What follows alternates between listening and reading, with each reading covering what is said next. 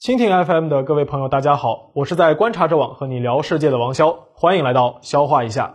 大家好，我是王潇。此前在高考期间，我聊了很多关于中国教育的问题，其中呢，我就提到了我不喜欢唯美就中，因为美国的教育体制啊，虽然有很多问题，但是也有很多值得我们学习的地方。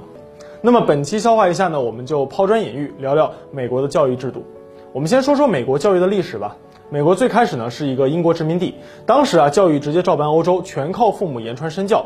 一六三五年的时候，美国建立了首所公立小学——波士顿拉丁文法学校，照搬英式的公学。一六三六年，美国首所大学——哈佛学院成立，还是在波士顿，就是今天的哈佛大学。而哈佛学院呢，依旧是哈佛大学的本科生院啊，在当时这完全就是剑桥大学的新大陆翻版，所在的位置就叫做剑桥。这就是美国的教育之都的由来啊。这两所学校成立之初都很功利，小学就是为了升学，而哈佛就是为了培养殖民地精英。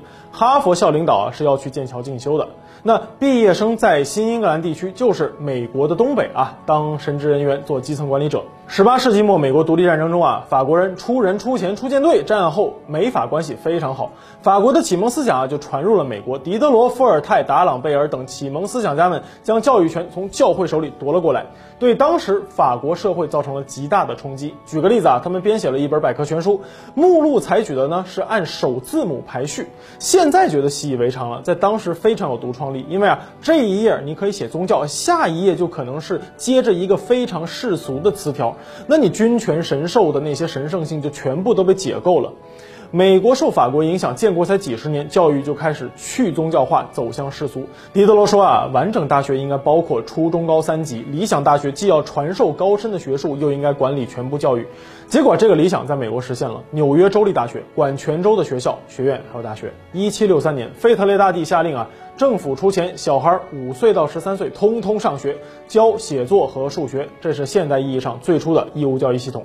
相比下来啊，英法要等到一八八零年代才能想起来搞义务教育。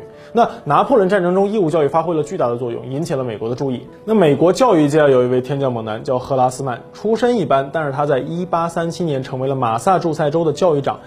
一八四三年的时候，他自费去欧洲考察了普鲁士，此后致力于推广。公立教育经过近十年的试验，一八五二年他在马萨诸塞州建立了最早的公立教育体系，因此呢也被称为美国公立教育之父。但你敢想，最初公立教育啊遭到了强烈的反对，为啥呀？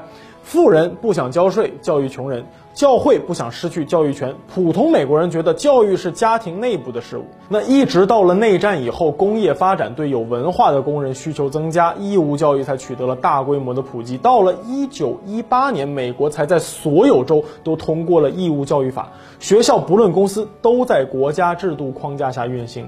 那说了这么多制度层面的事情啊，我们再来看看美国教育的现状吧。美国基础义务教育呢，分为小学、初中、高中，合起来称为 K 十二。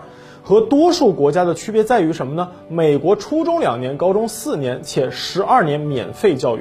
二零一八年的时候，美国二十五岁以上的人口超过九成人口都接受过高中教育，高等教育率呢百分之四十五，三分之一本科。那从哪儿最能体现老牌帝国主义国家底蕴呢？美国保有近三千万硕士，七百八十万博士，本科生呢一个亿。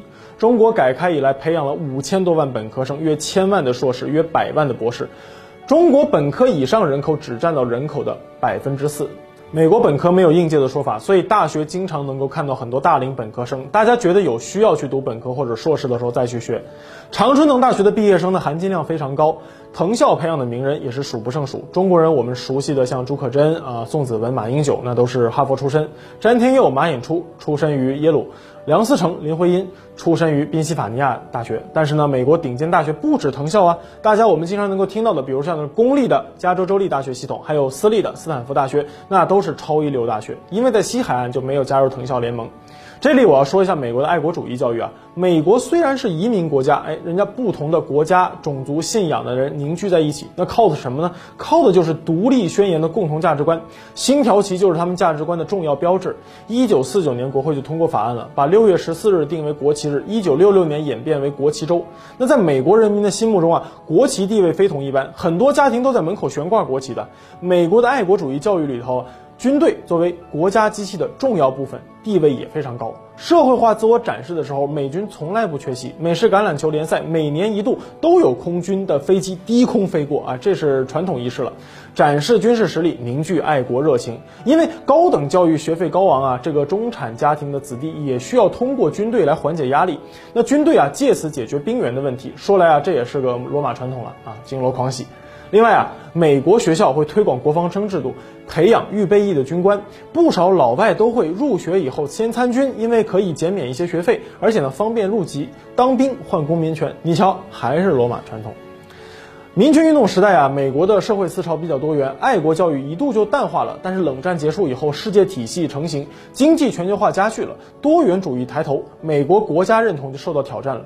中小学课本啊，爱国内容越来越少。但九幺幺以后啊，美国再度保守化，很多学校就恢复了效忠宣誓，学生学习爱国歌曲，现在传统基本上都恢复了。但新自由主义指导下，美国在全球推行人权大于主权的原则，导致自己也被反噬。联邦靠爱国维系。统一，但是近年来爱国异化成排外。特朗普公开宣扬自己是民族主义者。政府相模的感情的极端主义机器，全世界第一次面对一个丧失了美国梦的美国。特朗普政府可能正在摧毁美国引以为傲的高等教育。好了，积极因素谈完了，我们来说一说这个问题。种族歧视是美国教育的一根刺啊。表面上，种族隔离制度已经废除了，但是啊，种族隔离还停留在不少人的心里。美国教育啊，看似是机会平等的，如今无论是黑人、白人还是亚裔，都能享受 K 十二的教育。但是啊，这离真正的平等还有很远。那历史上，少数族裔长期受到歧视，奴隶制时期，白人将黑人视为商品，商品就别想受教育了。黑人除了学种植园有用的技能，其他技能一律禁止学习，甚至包括基础的阅读。一八六五年联邦废奴，但教育不公并未因此改善，反而越来越严重了。一八九六年，一个八分之一黑人血统的人因为登上白人专用的车被捕了，一纸诉状告上法院，这就是普莱西诉弗格森案。最高法院因此确立了隔离但平等的原则，黑人白人教育隔离，说是平等，实际上啊，黑人的学校资金、师资力量、教学设备方面都是非常落后的。而且啊，黑人公立学校发展建设非常缓慢，远远落后于白人。十九世纪末的时候，白人学校学期时长增加，而黑人学校时长则没有变化，每天多一点，这个差距不就出来了吗？一九零五年到一九二零年，美国南方十四个州新建了五百多所白人公立中学，而一九一六年，南方黑人中学一共才五十八所。二战中啊，美国人大量参军。战后，艾森豪威尔出台了《美国军人权利法案》，退伍军人可以享受低息贷款等福利，拿来付高等教育的学费。结果黑人很难贷到款，和白人的教育差距就进一步拉大了。一九五四年五月二十七日，最高法院裁决布朗诉教育委员会案，在法律上废除了种族隔离，但案子判了十年，种族隔离都没有被取消，引发了轰轰烈烈的民权运动。黑人、白人儿童一起就学，遭到许多学区的抵制。一九六四年，阿肯色州和南卡罗来纳州的合校率仅为百分之零点零零四，而密西西比州甚至没有废除种族隔离。美国的州权就是这么强大。你瞧，某些学校表面上允许同校，实际上学科学习和活动安排上依旧是种族隔离那一套。平权法案通过以后，美国法律上的歧视已经消除，但大环境依旧没有得到改善。因此啊。教育程度不高，少数族裔在就业市场上竞争力就不强。那黑人是少数族裔的代表，人口有四千三百多万，占到美国总人口的百分之十三，总量相当于乌克兰人口。就因为教育不平等，整体受到就业歧视。美国财富杂志就报道过啊，此次疫情中大家一起隔离，结果呢，黑人失业率是白人的两倍。底特律呢是美国著名的工业城市，八成以上的人口是黑人，只有三成人有大学以上学历。哎，在旧金山这种发达城市，黑人比例呢仅为百分之六点一，但是呢，大学以上学历就超过了一半。教育投入就不用多说了，名牌书包不含税也要四五百刀，穷人家呀给孩子买个二十多的书包都要精打细算。那美国教育的第二个问题呢，就是学费过高了。二零一九年九月二十一日，我们就聊过美国上学贵的问题啊。